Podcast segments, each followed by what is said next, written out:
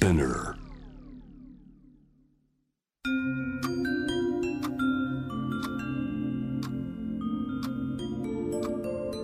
こんなこときっと取るに足らないからと性にまつわることを一人で悩み考えたことのある人たちへ。ここは気負わずに話せるお泊まり会。いつまでも終わらない会話の時間がその後の日々を支えるように個人的な思いの交換が私たちを救うのだ。私とあなたでおしゃべりを。私たちのスリープオーバー。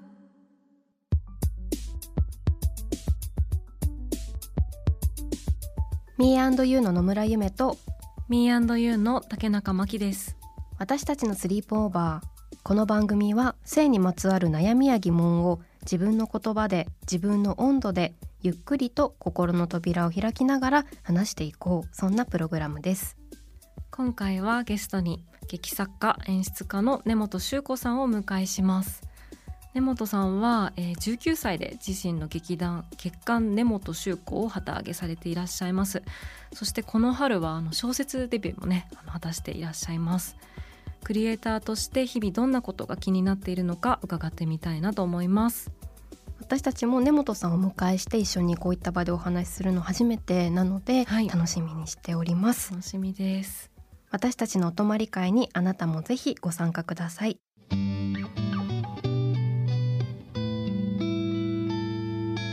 私たちのスリープオーバースタジオには劇作家演出家の根本修子さんをお迎えしています。よろしくお願いします。お願いします。よろしくお願いします。私たちと根本さんの出会いは、はい。まきちゃんいかがですか？出会いでもそれぞれ違うのかな、はい、私実際にお会いしたのはあのミス ID のはい、審査の。審査の現場。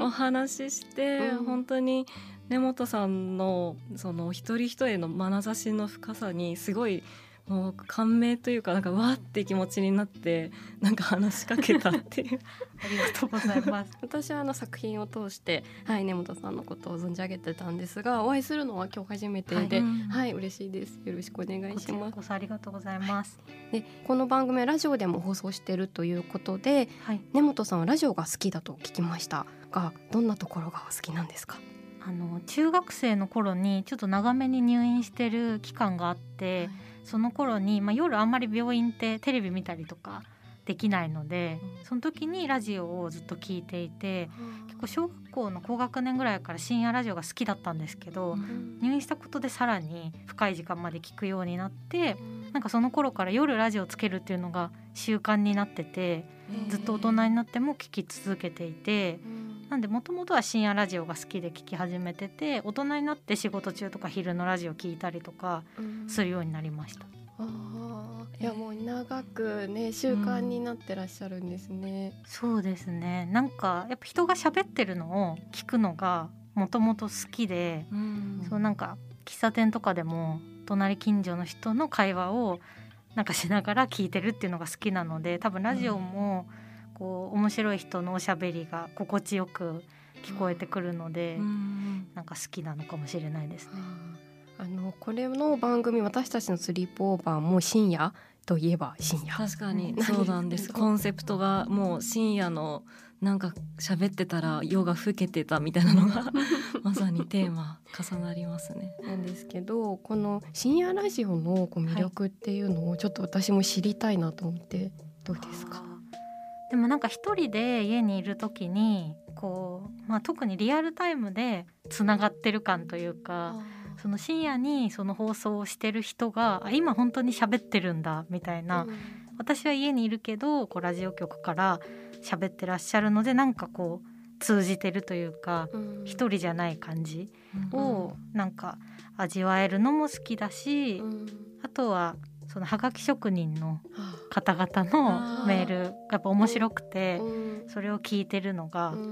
好きだったりとか私今今日来てるあのスタッフがアシスタントをしてくれてるスタッフなんですけどもともと自分がラジオやってた時のリスナーで一番メールが読まれてた人なんですよ。え。面白かったんでスカウトして自分のアシスタントにしたんです。面白すぎる面白すぎますね。どこが先な先にこう、はい。あこの方よくくれるなって言って声をかけた。あそうです。ラジオ1年やってたんですけど、の時にもずっと、まあ、固定でよく読まれてるリスナーさんみたいな方々がいて中でもなんか面白いよくわかんないメールをいつも送ってきてて なんかそのラジオメールって年齢と性別が本当かどうかわかんないじゃないですか、うん。変な話に。確かに。なのではい。本当に20代の女の子なのかなと思って、ラジオの最終回迎える時に、はい。あのディレクターさんにちょっと連絡してみてほしいって言って会いに来てもらったら本当に20代の女の子が現れてへそれでっていう本感じです。当だったすごい。っていうもともと私のことは劇作家として認識してなくてただラジオが好きで聞いてたあそう人ななんんでですか。えーはい。面白い。なんて素敵な出会いなんだ。出会い。素敵なこのガラス越しのね今ね向こうに見えてらっしゃるんですけど、えーそのハガキでの印象と実際にお会いしてからってなんか違ったりするんですか、なんかもっと、うん。こうなんだろうなすっごい元気なギャルだと思ってたんですよ。ギャル。内容的に。内容的に。そしたら割とあの静かめな人が現れたんでやっぱりなんか面白いなと思いました。メールとかってちょっと自分の日常では出さない一面をこうはがき職人の方とかって出されたりもしてるじゃないですか多分。うんそれが分かってすごい面白かったですね。この番組もこうお泊まり会っていうコンセプトだったりとかこうさっきのあの深夜っていうことがこうはい。深夜の2時とか3時とかって、あ私ってこんなこと思ってたんだとかこんな話してもいいんだみたいはない。ことをし始める経験っていうのが、うんうん。私たちはこうよくね夜ラーメン屋に行ってたんだよあね。そうなんです、はい。なんかあの、うん。仕事が終わった後に疲れ果てて、ただこのままなんか帰れないみたいな時に、1時とか2時のラーメン屋でビール飲みながら永遠と話すみたいな。でラーメン屋でお泊まり会みたいなことをうん泊まってないけど。明け方まで。明け方までやってるラーメン屋で。でこう性について話すことってでもこうなかなかちょっとこうハードルが高かったりとかっていうところもまだあるんじゃないかなっていうふうに思うんですけど、はい。根本さんご自身はそういったこう話をすることの何かこう心理的な、まあ、距離だったりとかむしろ話しやすいとかいかがですか？なんかこう一緒に話す相手だったりとか特にこう公の場で話す時は、まあ、自分の作品のモチーフがそういう作品の時はやっぱそういうインタビューを受けることも多いので、うん。あのそういった機会があればもちろんこう積極的に作品のことでもあるので話すんですけど、まあこれだけを話そうって言って集まることってうん。そうそうないじゃないですか。ですね。確かなのでなんかうん。今回はすごい楽しみに来ました。確確かに。確かに。今日は性について話そうよ。集まろうよ。みたいなのないですよね、なかなかないですよね。うん、なかなかない。特に日本人はね、うん。こうあんまり喋らないじゃないですか。文化として、うん。多分海外の方の方がなんかそういうコミュニティがうん。こうある進化してるというか、うん。いう感じの個人的な印象ですね。うん、うん。確かに。うん本当そうですね、うん。でもそれで言うとなんだこう最近 ねでもこういきなりねはい。最近こう、性についてこう関心があることってありますかってことをちょっと伺っていきたいなと思うんですけれども、まあでも一言で性って言ってもこういろんな視点があると思うんですが、まあ、それこそその番組でやってきたこうセックスレスとかこう性行為とか性的な行為ってことですとかあるいはこうジェンダーとかセクシュアリティとかさまざまな視点がありますがこうここ最近ちょっと考えてるなみたいなことだったりしますか？ここ最近の、はい。いまあ、いろんなニュースや報道的にも、自分がこうインタビュー受ける際とかに女性で働いてその、私劇団をやっていて演出もやってるので、まあ、ちょっとこうチームを引っ張るポジションをこう女性でやっていくのってやっぱり難しいんですか？とかこう嫌な目にあったことはないですか？とかそういう質問が今までなかったんですけどが突然この数ヶ月なんかどんなインタビューにも盛り込まれてるんですよそれが。あ。どんなインタビューにも項目に入っなんか？項目に入ってて、は逆になんかそれを聞きすぎることの方があどうなんだろうなというかそこまでなんでしょう？女性のためのこう作品だったねっていうようなことを言っていただくこともあってもちろん言っていただく分には全然見た人の印象なのでいいんですけど、こうすごくフェミニズムを掲げて作品を書いているタイプではないので、なんかこう取り扱われ方が難しくなってきたなっていうのは、こう感じてます、なんか女性作家としてというか。はい、難しいですよねこの例えば男性の作家は男性作家としてとかあんまり言われないのに、うん、なぜか。女性作家とか、まあ、女優さんとかもそうだと思うんですけど、なんか女優は女優って言われるけど、うん、男優は俳優って言われるじゃないですか、うん、でも女優さんも俳優さんなので一括りにお仕事としてはこう俳優っていう職業だと思うんですけど、うん、なぜか女流作家女性作家女優みたいなくくりに女性の方がなるなっていうのは、うん、自分の仕事としては感じますね。本当そうですよね、うん、いい意味でフューチャーしていただける機会ももちろんあるので、うん、悪いことばかりじゃないと思うんですけど、うん、なんかこうやっぱ近年、そういうところがとてもデリケートに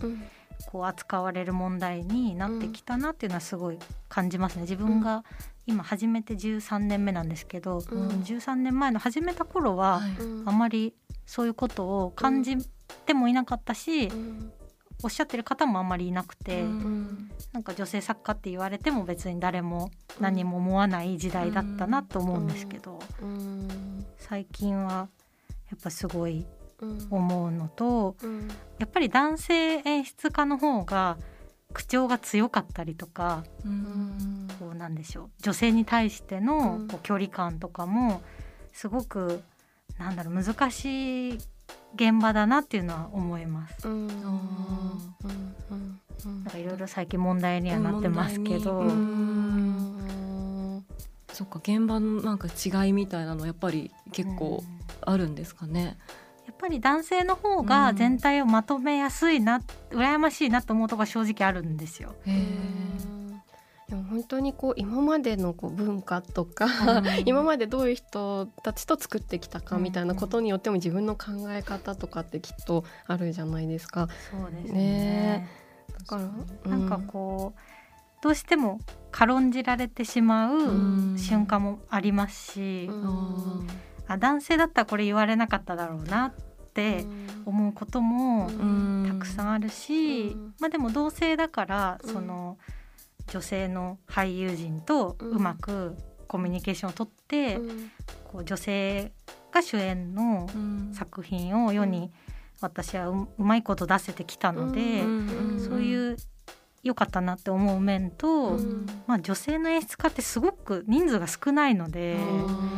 そういう意味でもちょっとマイノリティサイドになっちゃうなっていうのは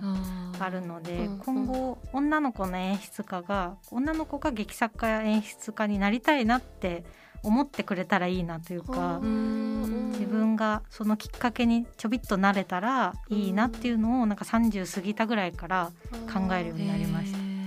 それはすごくか素晴らしいとか素敵なことですね。ねでもなんかそのシーンに本当に男性の劇作家の方しかいなかったら私は入っていいのかなって結構ね尻込みしてしまう人もいるかもしれないですけれどもなんかそこをこうどんどんここじ開けてまた違うシーンを作っていかれている根本さんっていう感じが。うん。当になんかそういったあの今の話ですとか、はい、あとはこう、うんまあ、性にまつわることっていうことが、ご自身のこう作品にこう反映されるっていうことっていうのはありますか？あります。なんかこうやっぱジェンダー問題を扱う作品も、まあ、それがテーマじゃなくてもそういうあの悩みを抱えた登場人物が出てくるものとかは過去何作か書いていて、うんはい。っぱり自分じゃない自分が感じたことがないことを書くときにすごくこう近しい人でそういう問題というか自分の中でそれを悩みと思ってる人の話を聞いたりとか、うん、こうあまり自分だけの尺度で書かないようにっていうか、うん、どこまで行っても自分に私も理解しきれてないところがこうあるよなって思って書くようにはしてるんですけど。うんっていう感じですかね。うんそういう時はこう話を聞いはい、て、それをこう脚本に、まあ、そのままじゃないにしてもこう自分の中でこう咀嚼して話していくそうですね、うん。あんまりそれが大きなテーマとして掲げられてる作品が、うん。あくまで自分の好みですけど、うん。がよりは、うん本当にその人にとっては生活の中でその悩みがポンって入ってきたものじゃないですか。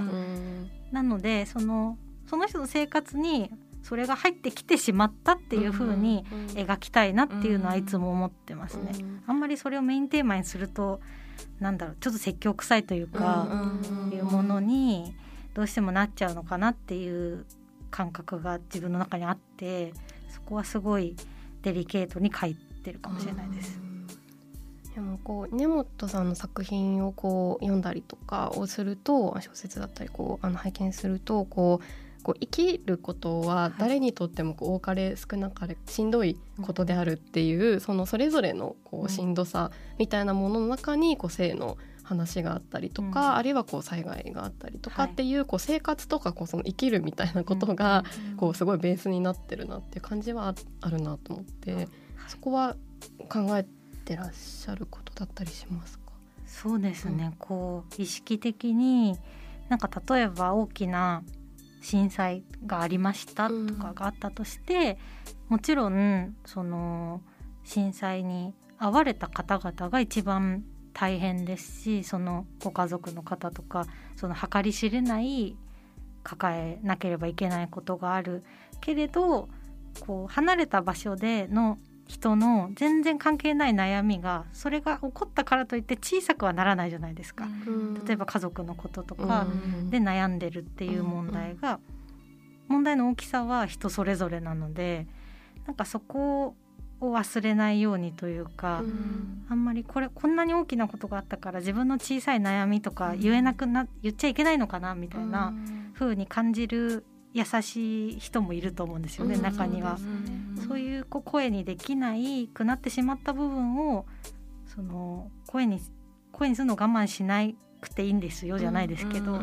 が少しでもなんか作品を通して代弁できれば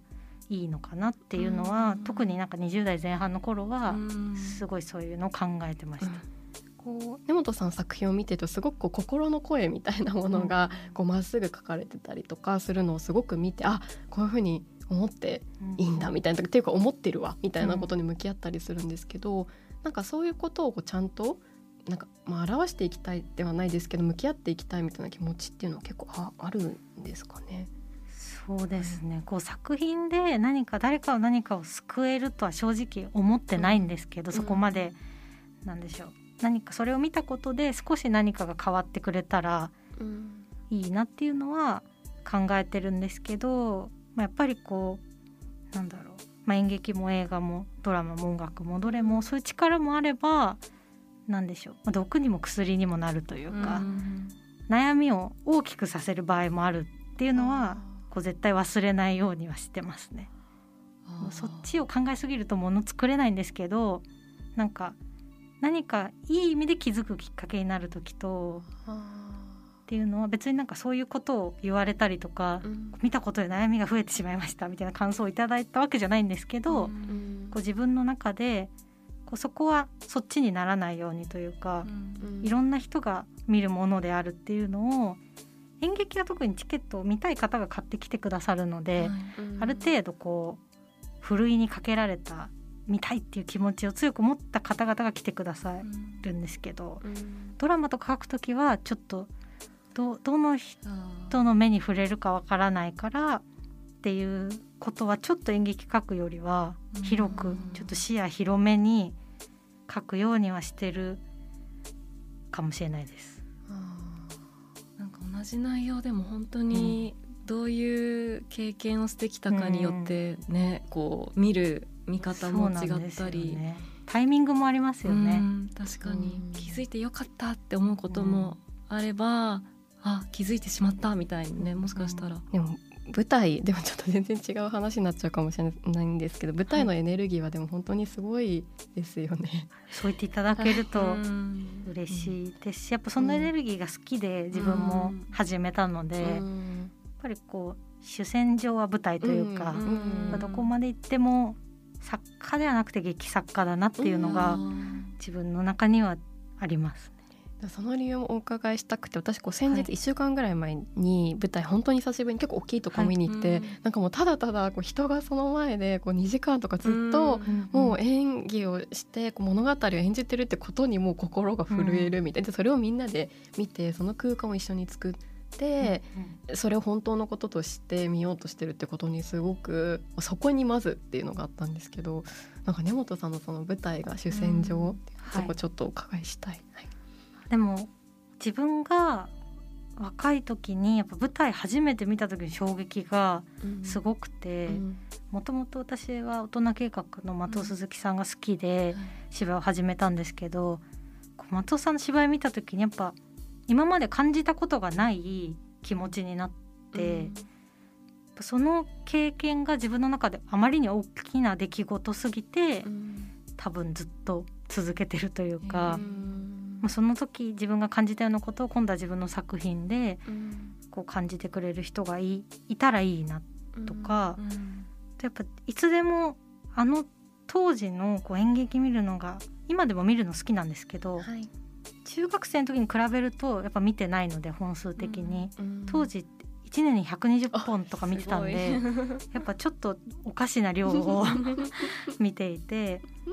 でもその時の自分が見て興奮するかどうかの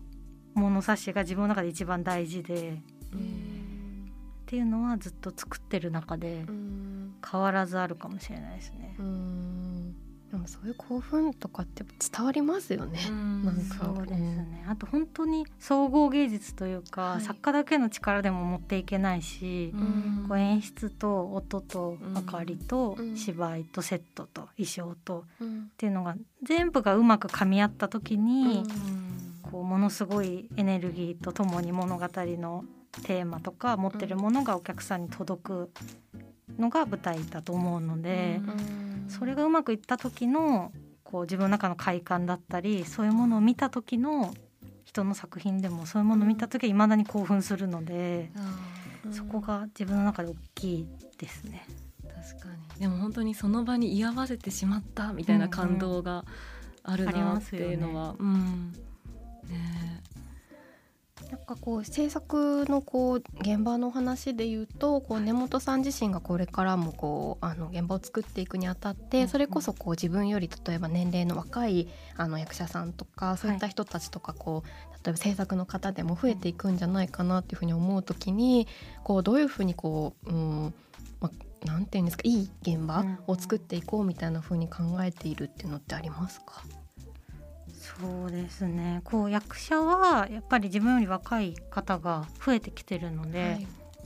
あのそのエネルギーに助けられることもたくさんありますし、うん。あと舞台はやっぱ演出家と主演の人で空気が決まることが多いので、やっぱこうすごい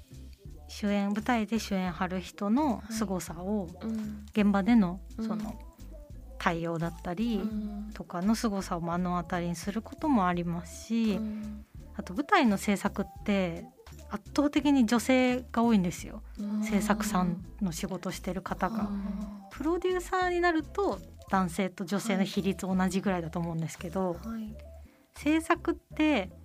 一番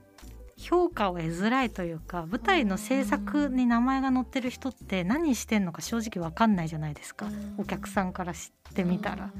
一般的な言葉ですね。制作っていうのがよ。うんよくねこれ使う言葉だしっていう、しなんかこう広いじゃないですか制作って、ね。どこどこから制作してる人なんだろうみたいな。うん。でやっぱりこう演出家や表に出てる人とか、まあ、あとスタッフさんでも美術家とかはセットも見えてるので、いい美術だったねとかうん。言ってもらうことが多分職業としてたくさんあると思うんですけど制作さんってこうちょっとその作品に身を捧げるポジションというかうん。演出家がやりやすいように考えてくださったりとか、まあなんかこう2公演ある時の間ってみんなどんなお弁当が食べたいのかなとか思って、公演時間とお弁当の時間を計算して頼むとかそういう本当地味な仕事なのででもすごい重要でそういう制作さんいい制作さんと組んだ時は本当にやりやすいので、すごいそこのポジションのいい人がめちゃくちゃ増えてほしいんですけど、なかなか心折れる瞬間も多いポジションだと思うんで仕事も細かいので女性が多いのかあとすごいこれあのなんでだろうっていうのをお伺いしたいっていうか、はい。私も解明できてないんですけど、男性作家に男性の劇作家に女性の制作っていうペアはすごいうまくいく例が多いんですよ。でも女性の演出家に男性の制作がつくと作家ごと割とダメになってしまうパターンを全部じゃないと思うんですけど自分が見てきた例としては多くて私は女性の制作としか組んだことがなくて今まで。そうすると女女だからちょっと舐められることが多いんですよ。なんか周りからってことで周りから二人の関係じゃなくて、その外側から。外側からはい。はいうん。やっぱこう私がまだ私が表に出ちゃう表にというか矢面に立つとうんまだちょっと若い女の子が何か言ってるみたいに思われちゃう時に代わりに制作が言いに行ってくれたりするんですけど、はい。こっちも若い女の子だとうん。なんかこうどっちが言ってもあまり変わんなかったりしたり、なんかこう男性の劇作家についてる女性の制作さんってやっぱ本当作品やその劇作家にその恋愛関係だってことじゃなくうん。恋してるというか、すごいそれに対する愛情が強くあって、この作品を世の中に少しでも多くっていう熱量が掛け算になってる気がするんですけど、うんそこがあくまで私のあれですよ、うんあの全然そみんな劇作家がそう思ってるわけじゃないと思うんですけど、うんなかなかやっぱこう男性の制作と女性劇作家ってなると、うんちょっとやっぱ男性の方が主導権を握りたがる傾向にあってこう作家の色が出なくなっちゃうというか。作品性よりプロデューサーにプロデュースされてる劇作家みたいになっちゃって。あそれその問題ーがもう少しなんか別にそれが悪いことばかりじゃないと思うんですけどそれでうまくいってる人もいるけどもっと作家の色が出てうまくペアが組める人が出てくると演劇も広がるのかなとは勝手に思ってるんですけど。男性のね、うん。中にもこのうん。男性のやり方を見てきた男性の制作のあ方とかもねそうこうそういうのがあるとうんずっとこう、うんなんかこう面々と続いていってしまうみたいな、うん。ね。そうですよね。うん。自分がこうね例えば強めにこう怒鳴られて下っ端の時にどんなお仕事でもですけど、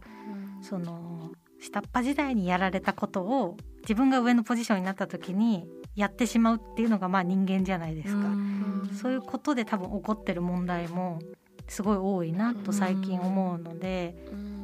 もちろんそれをやられたから自分はやらないようにしようって思う方もたくさんいると思うんですけど、同じことしてしまってるっていう人もいると思うのでなんかそういうことがあの、まあ、最近問題になってるパワハラとかでも、そういう現象が減っていくといいなというか。本当そうですね、はい。そういうこう連鎖みたいなものがもう自覚的な人もいるかもしれないしもう無自覚のうちにこう内在化してしまっていてもそういうものだとかなんかそういう部分もあるだろうなっていうふうに思うから、まあ、自分がなんとか嫌だったことをしていないかっていうことを、うん。まあ、結構こう逐一自分に問うぐらい、っていうことを本当にしていかないといけないんだろうなってすごい自戒を込めてうん。すごく思いますよね。無自覚がうん。一番怖いですもんね。うん本当に。まあ、自覚あるってやってる人は本当に嫌なやつですけど、うん。嫌なやつ。にはなりたくないなってうん。すごい思いますけど、うん。無自覚にこうもしも自分がやってしまってたら周りの人にも言ってもらいたいし、うんうんうんそれがあの人怖いから何にも言えないって周りがなっちゃうとちょっともうね、確かに。なんかもう鬼じゃないですか。鬼に。なっちゃう。もう何手がつけられないみたいになっちゃう ね、でも本当にそこが変わっていくことでこうもっと多様な作品の作り方っていうことに本当つながるっていうことをなんか感じます、ね、こう話を聞いてると、はい、そういうふうになっていくといいなというか行きたいって、うん、思います。でそんな根本さんのこう作品の今お話を伺ってきましたがサンリオピューロランドで5月22日日曜日まで根本修子プレゼンツタヌキュンフレンズレッツオーディション3人組は波乱万丈というショーが開催されています。で5月31日火曜日の23時59分まで有料配信もあるということですがちょっとこうどんなショーなのか少し、はい、ご説明いただけますか？こう大人から子供までこうまあ、こう性別も年齢も問わず楽しんでいただける作品になってるかなっていうのと結構初日やっぱり子どもたちのリアクションがどんな感じなのか私もこう未知だったというか、うん、子供だからといって子供魂なものが見たいわけじゃきっとないよなと思ってもちろん誰が見ても分かる内容だし難しいことは書かないようにしたんですけど私こうお母さんお父さんが子供に安心して見せれるものを作ったんですけどなんかこう子供にあまりごまはすらなかったんですよ作品的に。だけどすごいやっぱり子供がリアクションしてくれてて、こう感想とか聞いてもあちゃんとお話も分かってなんかあれはダメな人だったねとか、あの子が可愛かったとかいろんな感想があってやっぱこうピューランドっていうと可愛らしいものなのかなって思って女の子のものかなと思うかもしれないんですけどこう男の子でも女の子でも楽しんでもらえるものになってるのかなっていうのはすごい初日に実感が持てたので、うん、ちょっとこう気になったらぜひ週末だけやってるので、うん、今度の土日にピューロランド来ていただけたら嬉しいです。ありがとうございます。ありがとうございます。めっちゃ気になるっていう。タヌキュンフレンズ。気になりますよね。これ、うん、なんなんだろうって。めちゃめちゃ見たい。はい、ありがとうございます。こステージは今週末5月22日日曜日まで、5月31日火曜日23時59分まで有料配信もあります。気になる方はぜひチェックしてみてください。まだまだ話はつきませんが、今回はこの辺で根本さんには次回もご登場いただくので皆さんお楽しみに。根本さん次回もよろしくお願いしますお願いします私たちのスリープオーバー。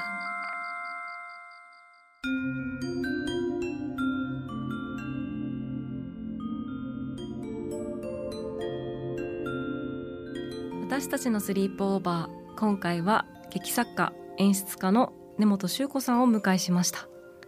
はい。根本さんとやっとお話できたっていう感じの回でしたが、はい、はい、いかがでしたか？はい当にこう劇作家っていうところからこの物語をこう作っていらっしゃるっていうあの根本さんにお話を伺えてあの物語をどういうふうに作っていくのかっていう話からこう制作の現場で、うん、あのどういうふうにこう心地よいというか、まあ、あの良い作品を作っていくっていう時に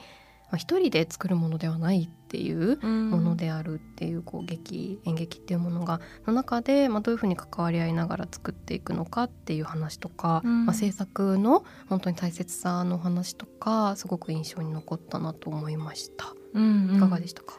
ね、私も本当になんかやっぱり舞台見に行くことはあるけれどじゃあ実際にこう作り手の方がどういうふうにあの考えながら作っていらっしゃるのかってところの本当に生の声を伺えたなって思ってたんですけれどもこう性の話に関しても本当にその性だけこう取り出して話すっていうこともこのねあの番組ではやってると思うんですけれどもこう生活のいろんなところにあの悩みは存在していてっていうところもすごく印象に残っててなんかそういったところの